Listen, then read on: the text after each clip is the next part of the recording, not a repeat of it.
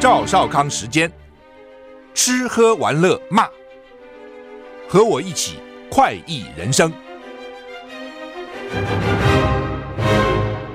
我是赵少康，欢迎你来到赵少康时间的现场。台北股市现在跌一点，现在又涨一点啊！嘿嘿，台股昨天跌了一百一十一点呢，跌得不轻啊，跌零点六五个百分点，指数一七一一六，好，现在跌。零点零九点呢？这什么个跌幅？等于是平盘了啊！道琼美股昨天涨零点三一个百分点，S&P 五百涨零点二四个百分点，纳斯达克涨零点零三个百分点，费城半导体跌一点零六个百分点。欧股、欧洲三大股市，英国涨很多，涨一点八个百分点，法国小涨，德国小跌。台股现在涨涨三点九点啊！看天气哈，今天。七月二十号了，各地持续高温炎热。中午前后，高雄市橙色灯号。什么叫橙色灯号呢？连续出现三十六度高温的几率，热啊！在南部恒春半岛及沿海澎湖都有长浪发生的几率。目前屏东鹅銮鼻已经观测到一点六米的浪高，哇，一点六米蛮高，跟一个人一样高的浪啊！降雨方面，风场持续吹遍东南风，包括东南部及恒春半岛不定时有零星降雨，各地都有机会出现午后雷阵雨。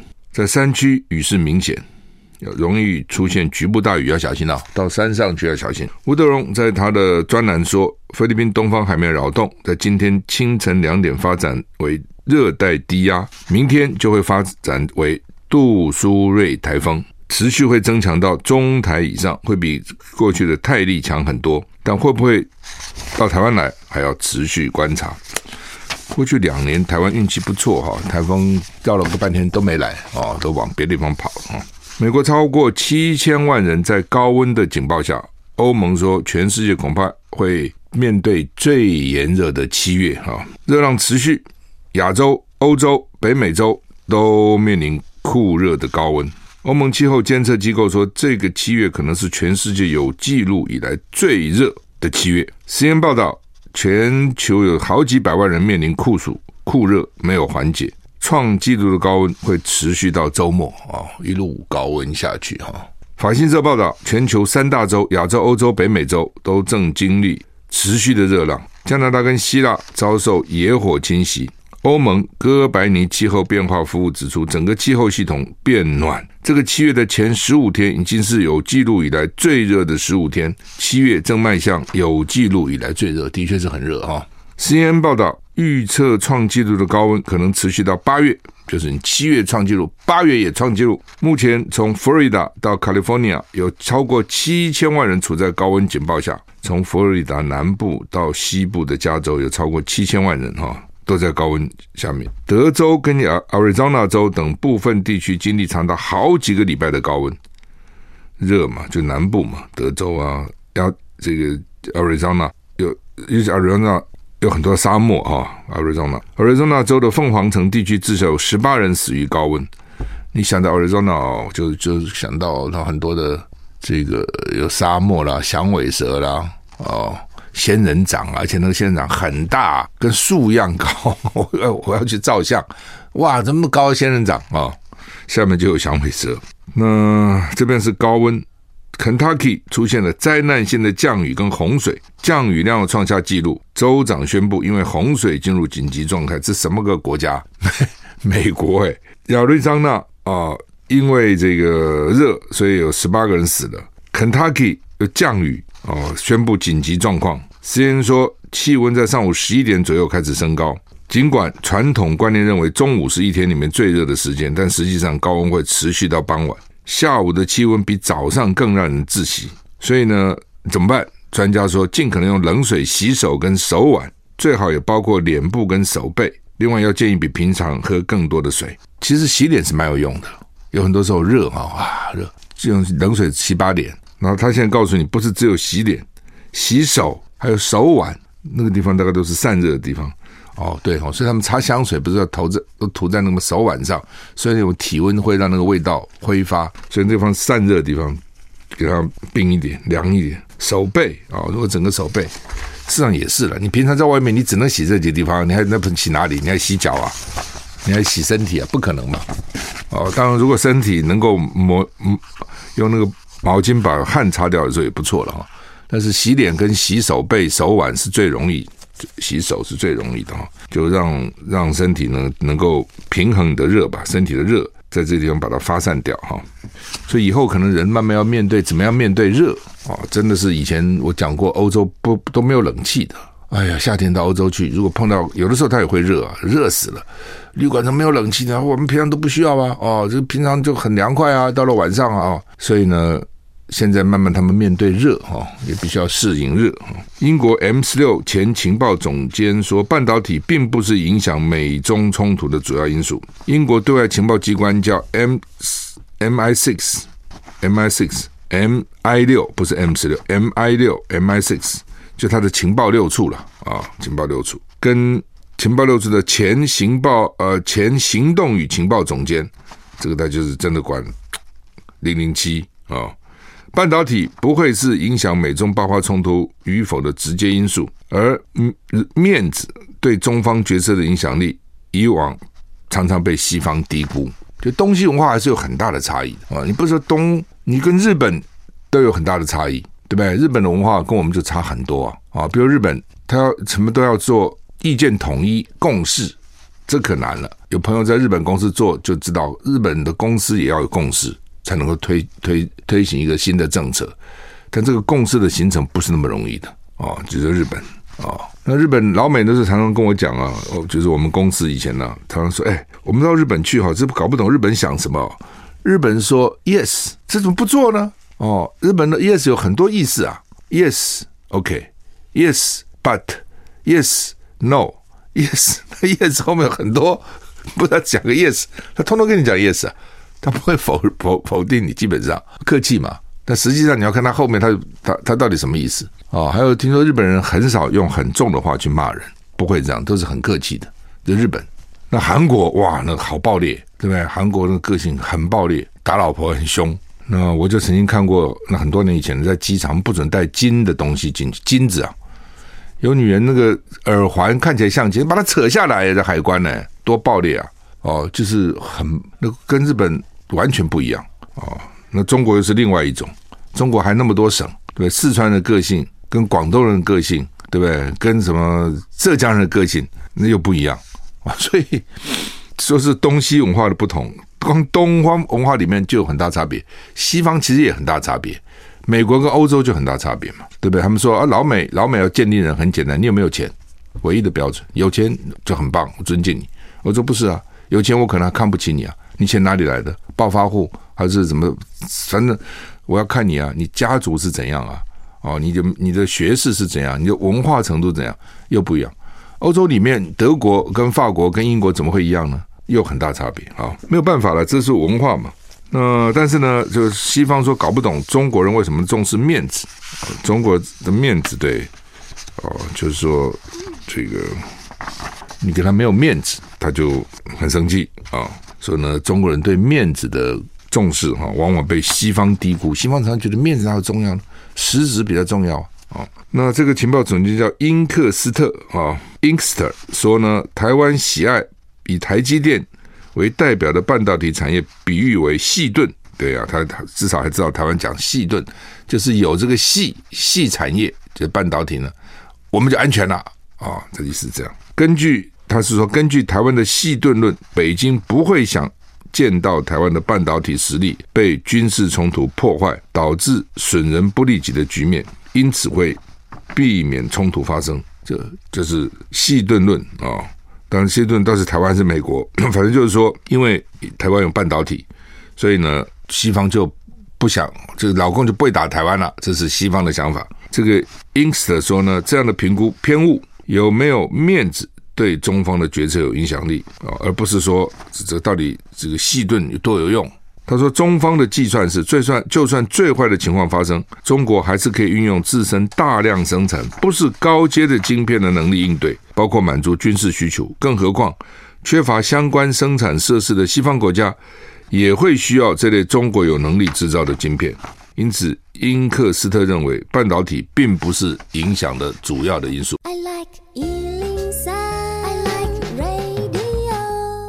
我是赵康，欢迎你回到赵少康生的现场。这个股市真变千变万化，刚我一看都涨了六十几点，现在涨五十五点哈。为什么咳嗽哦？因为这个早上没吃早餐呢、趁着休息的时候吃了一个那个芝麻芝麻饼。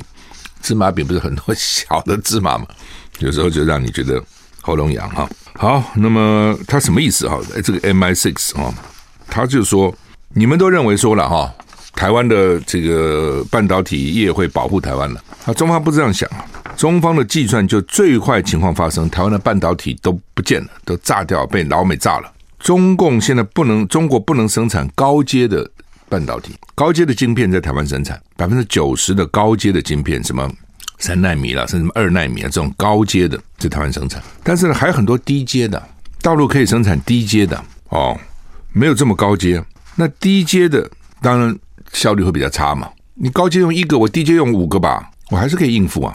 哦，就工程上的事情很多是，我不是只有一条路嘛，我很多条路。我不是跟你讲过吗？我们工程师的训练就是告诉你是解决问题的，任何问题来都可以解决，只是聪明的方法、笨的方法、花钱的方法、省钱的方法都可以解决。哦，那你的我们的工作也是解决问题。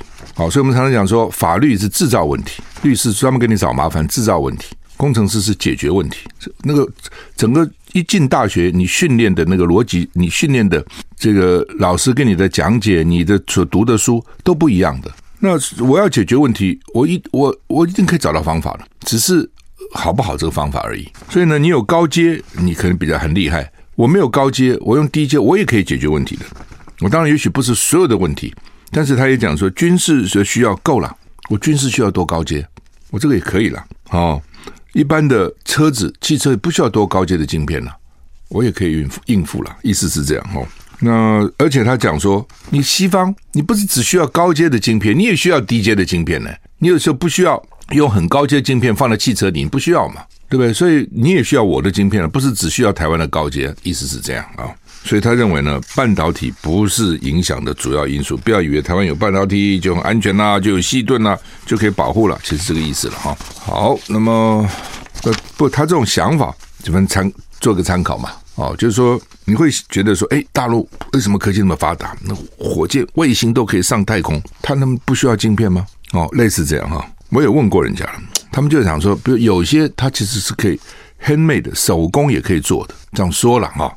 可以达到那个效果，只是它不能量产。量产你要商业化，你就要量产，产很多啊。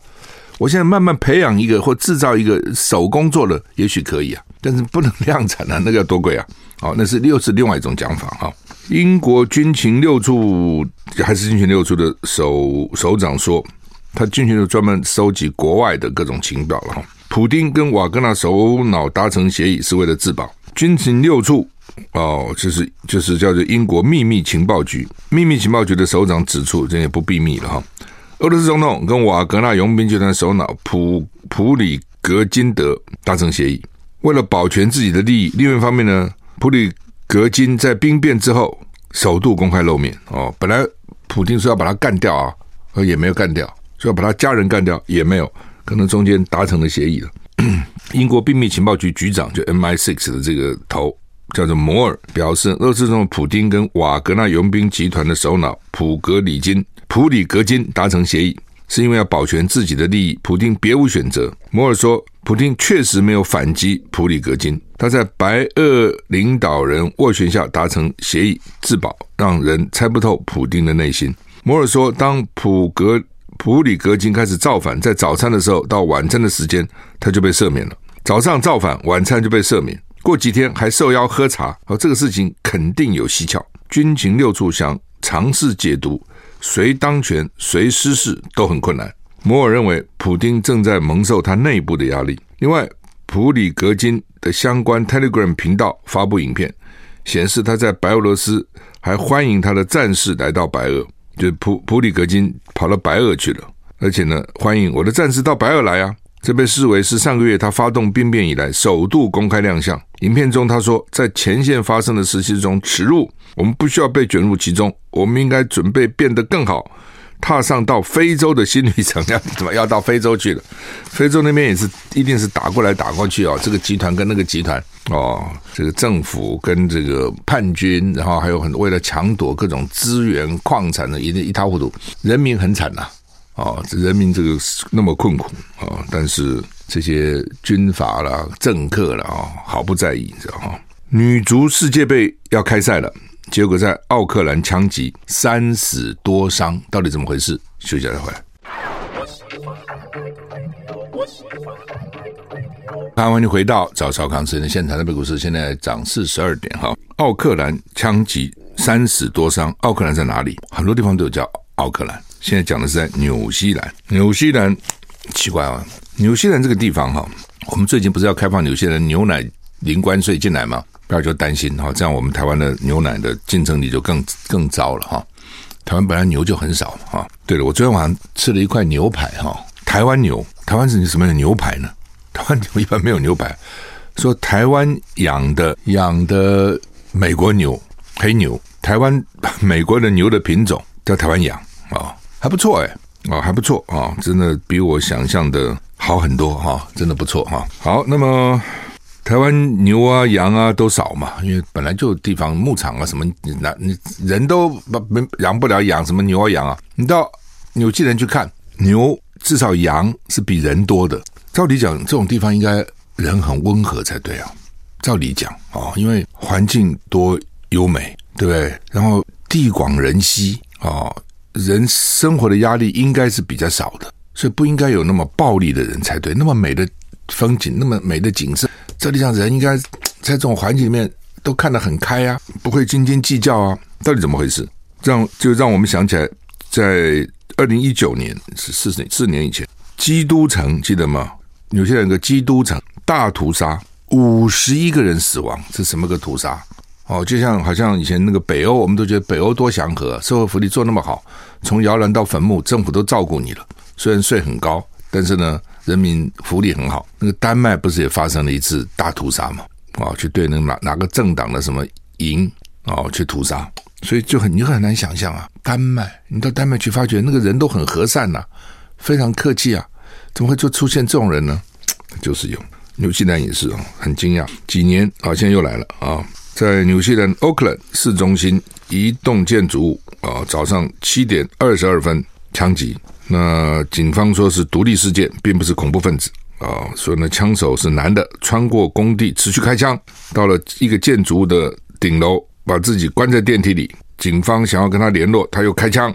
后来发觉他也死了，到底是自杀还是被警方打死也搞不清楚，现在在调查。奥克兰市长叫 Brown 说呢，全世界都在关球关心足球赛，奥克兰就发生这样的事情。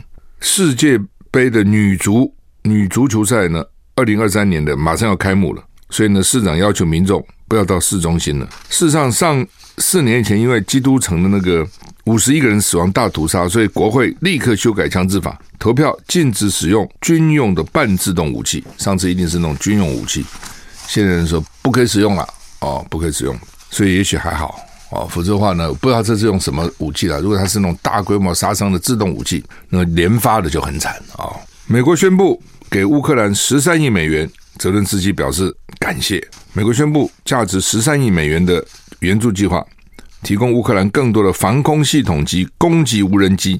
另一方面，乌克兰指控俄罗斯的飞弹跟无人机一直攻击它，破坏了奥德萨港口的基础设施。奥德萨港口是黑海粮食计划的一部分，就把你港口给你炸了，让你外销什么粮食。CNN 引述。国防部报道，美国承诺在价值十三亿美元的援助计划里面，向乌克兰提供更多的防空跟无人机的这些系统。计划包括四个国家先进的地对空飞弹系统，这是中程防空系统。乌克兰曾经借这个系统抵御俄罗斯飞弹及无人机的攻击。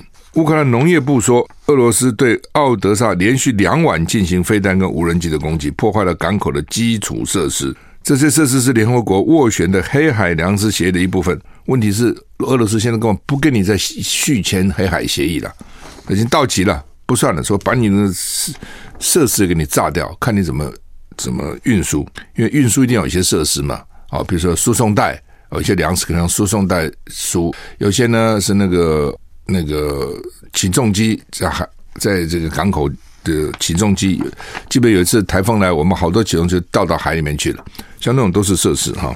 俄罗斯已经退出黑海粮食协议。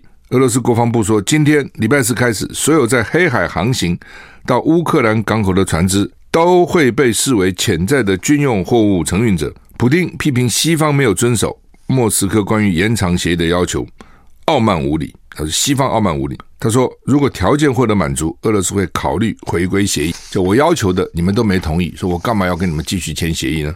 那现在开始，所有在黑海航行到乌克兰港口的船都会被认为是你们是要在军用。货物，换句话说，我就可以以这个理由停止你航行，或者上船去检查，意思是这样。我们可以观察一下吧，到底他怎么执行哈？因为我们也担心，万一老共将来封锁我们台湾的港口，他要怎么执行？那么多多船来来去，你要到底上哪条船？你不可能都拦截嘛，对不对？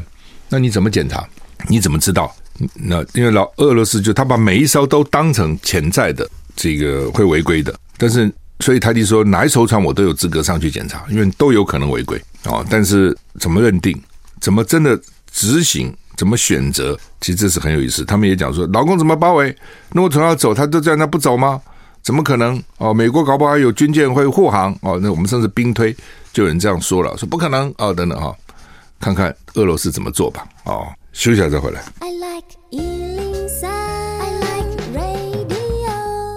我是赵少康，欢迎回到赵少康时间的现场。台北股市涨七十四点，不错啊！昨天跌一百一十一点啊。川普共和党总统初选民调，川普四十七趴，就一半都支持他，横甩对手。之前都说佛罗里达那个州长啊是很厉害的，但是川普更厉害。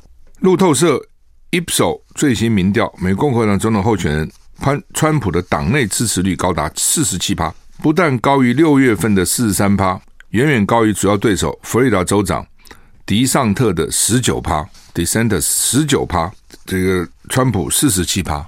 前两天才炮轰台湾抢走了美国人工作，主张对台湾设置贸易壁垒、普征关税、苛征关税的川普，党内民调横甩对手。他除了领先 DeSantis，也远远超过其他对手，包括企业家拉马斯瓦米及前副总统 Pence。这两个人支持度是九趴及七趴。另外，假若川普在二零二四年十月大选对拜登选情很激烈，拜登会以三十七趴领先川普的三十五趴，很接近啊，三七趴、三十五趴。二十八趴说他们不确定要投给谁，可能投给其他人，或都不投。这两个人都不喜欢，看有没有什么第三候选人。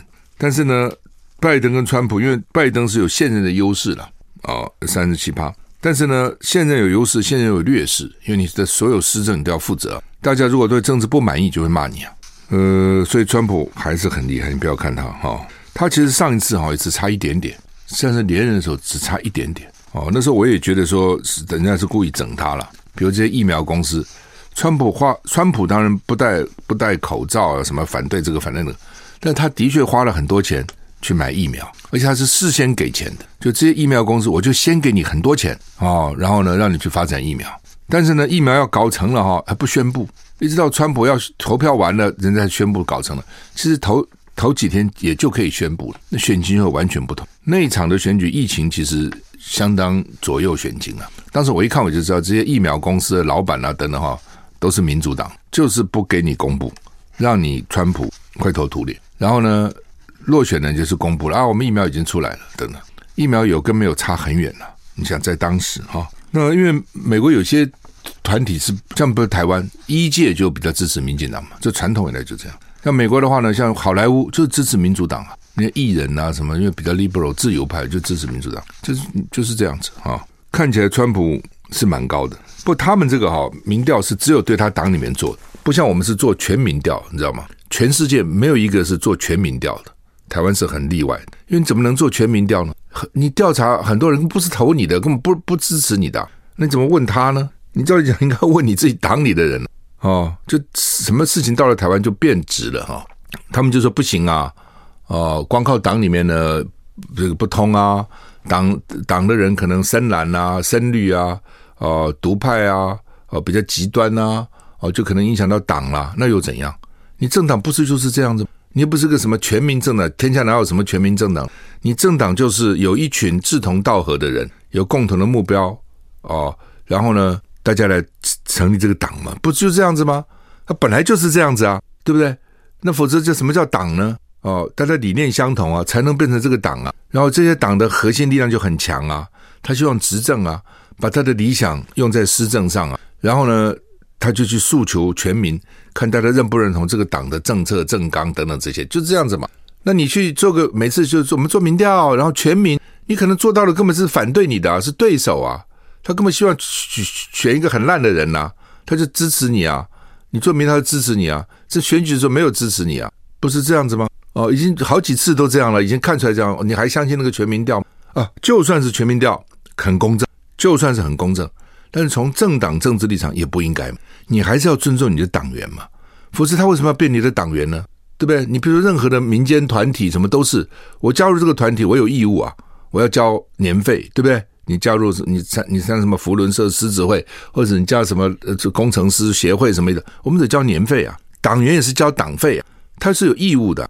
然后他的权利呢，就是选举被选举权嘛，是最基本的。那如果你说我都不重视我的党员，甚至我还污蔑我的党员，说他们都很极端哦，他们是深蓝哦，他们是墨绿，所以呢，他们的意见不可以重视哦，所以那他那他干嘛参加你这个党呢？你从政治理论来讲，他还交党费哦，然后还要参加你的小组会议，还要帮你这个党宣传，还要帮你这个党拉票，他神经病啊！他二百五啊，他干嘛干这个事情呢？不通嘛，所以那美国怎么做呢？人家办初选办那么多年了，他就是登记。你这次要来登记，登记共和党，登记民主党，而且你登记完，你不能再到那个党也去登记了。你表态哦，所以这就蛮清楚了。他不一定是党员，但是他认同这个党，投票就来登记哦。然后呢，这个初选的时候就来投票，那就是这样子，没有什么全民全民。休息一下再回来。我是赵康，欢迎回到赵少康私人现场。台北股市现在上涨六十九点哈。刚刚讲这个初选哈，川普还是很厉害哈。台湾呢就要搞这个全民调啊，我是一直很反对的哈。而且过去的经验你都看得出来嘛。洪秀柱当时民调也很高啊，那后来呢？韩国一度民调也很高啊，后来呢？侯友宜一度民调也很高啊，那后来呢？就就做做那个全民调，大家都跟你来乱乱讲一通哦，对手也跑进来支持他，支持他。然后等到真的要选举的时候，都回归基本盘，已经好几次这样子了。你不相信你自己人，你相信那个其他的人，那不是很奇怪吗？啊，好，那么《中国时报》头版头登的叫做“公务机关的机密文件以后会禁用生成式 AI” 啊。蓝轩今天上午呢也访问这个《金周刊》的一个团体到旧金山，他们叫做什么脑股，以前叫细骨，现在叫脑股，就好的脑袋在一起了，就谈这个 AI 哦，AI 现在是很热门的哈，好像也是。我前前两天看到一个报道说，你现在如果不重视 AI，将来就会吃亏。但是怎么重视、怎么运用，现在还搞不太清楚。那但是呢，他们已经说，将来呢，公务机关不可以用生成式 AI 了。今天另外一个消息说，有些大学呢，把这个用 AI 写论文呢，都判为作弊哦，等等哈。那将来 AI 会不会越来越厉害，让你没有办法知道是 AI？嘿嘿嘿，我觉得他应该有这个本事的，对不对？哦，我将来想办法让你。根本不知道是 AI 搞的。如果 AI 没有这个本事，它就不叫 AI 了。什么生成式 AI？它将来一定要想办法掩饰。哦，这个这个是这个这个人自己搞出来的，不是 AI 搞出来的啊。另外呢，这个说哦，我看今天蓝轩访问那个《金周刊》说，有一个很厉害的 leading 就领先的公司说，你们不要担心，AI 现在还取代不了人啊，目前还取代不了，几年以后再来再来再来担忧。就是担心几年以后啊，谁担心现在啊？人无远虑，必有近忧嘛。现在当然没问题了，因为现在才是刚起来半年，将来慢慢越来越进步，对不对？他会学习哦，他又不会忘，我们才能忘很多事情呢、对不对？考试考完了就忘掉那个公式怎么背了，都背死背进去了，类似很多东西，什么历史地理都死背进去。他这个玩意儿一一会了就永远会了，你怎么跟他拼呢？他可以把多少人的智慧集中在那边？对不对？我们很难，我们一个人就一个脑袋啊，能怎样呢？啊？所以在将来会怎样啊？哦，没有人知道。他们就是现在考虑到什么伦理啊，怎么弄啊，等等啊。哎，这将来很麻烦哈。联合报头版头说，美国法院判决了哈，这个两蒋日记判给我们的国史馆说呢缠讼了十年了，主要是蒋家里面有人认为是应该留在蒋家了，蒋友梅了，啊，蒋友梅认为说呢，就蒋经国的孙女，觉得哎孙女嘛，对，是说呢应该蒋友梅是个画家哦，她画画的非常好，办了几次画展哈。那他说应该放在蒋家，不应该走。主要也是蒋家内部大概有一些不同的意见哈。呃，然后呢，这个中华民国国史馆就去说是应该是放到国史馆。他原来存在斯坦福大学，斯坦福大学呢又说呢他也要有，而且放在我们这边这么久了，就打官司啊。最后大概还是蒋家和解了，蒋家跟国史馆和解哈。蒋友梅后来也同意了啊，所以呢就判给国史馆。那国史馆的馆长啊。陈医生啊说呢，这个会先开放一部分啊，给这个大家看啊。那因为很多以前不开放嘛，所以很多人去抄，你知道，有学者一去去抄，这一他们讲这个叫张淑雅，说呢光去看一九五零年代的台美关系，就到美国抄老蒋日记，抄了一个月，六十几岁的时候老蒋日记抄一个月。他说：“你们看老蒋很有权威，他说他看日记很可怜、很悲惨，充满挫折，事事不如意，而且呢，在这种挫折中不断想办法鼓励自己，每天三次读圣经、唱圣诗。因为这受蒋夫人影响，也受王阳明影响哦。他唱阳明学说，蒋蒋蒋介石很喜欢，以前还打坐三次哦，等等等等。说大大家说老蒋的日记在骂别人，骂胡适啊，就是呢表面很尊重，私下回来骂啊，骂很难听那个话，写在日记里面。”说老蒋也骂自己啊，哦，我记得老蒋就日记里面有一段呢，年轻的时候就嫖妓，哦，嫖妓招妓，然后回来就骂自己，我怎么忍耐不住呢？我怎么绑管不住自己呢？下次又去了，回来又骂自己哈，说他也常骂自己啊，不是只骂别人呢。那也有人讲说，老蒋知道他日记上呢一定会被人家拿去参考，所以一定都写些假的啊。那他们就讲说五十七年都假哈，这个也太厉害了，就你偶尔说做个假可以，怎么可能五十七年日记都在写假的呢？哦，他所以他们认为他是个反省工具哦，好了，不管了。那现在呢？陈医生说呢，一九四八到一九五四年第一任总统六年内容十月会先出版。我觉得要出版哦，就要通通出版，不要选择性的出版。就是蒋介石或是两蒋的功过摊开给大家看，看看他到底。当然也不能只看日记的，还有其他的史料。就他的功过要评断他，对不对？那这边说，在那个张叔要说他一直骂自己。悲惨，充满挫折，事事不如意。当然嘛，那么大一个大陆丢掉了，到台湾，你认为你是他，你会满意吗？